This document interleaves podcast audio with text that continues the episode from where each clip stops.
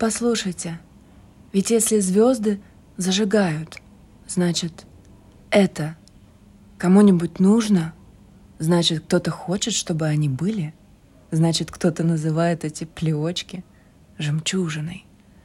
И, надрываясь в метелях полуденной пыли, врывается к Богу, боится, что опоздал, плачет, целует ему жилистую руку и просит, чтоб обязательно была звезда. Клянется, не перенесет эту беззвездную муку. А после ходит тревожный, но спокойный наружно. Говорит кому-то, ведь теперь тебе ничего не страшно, да?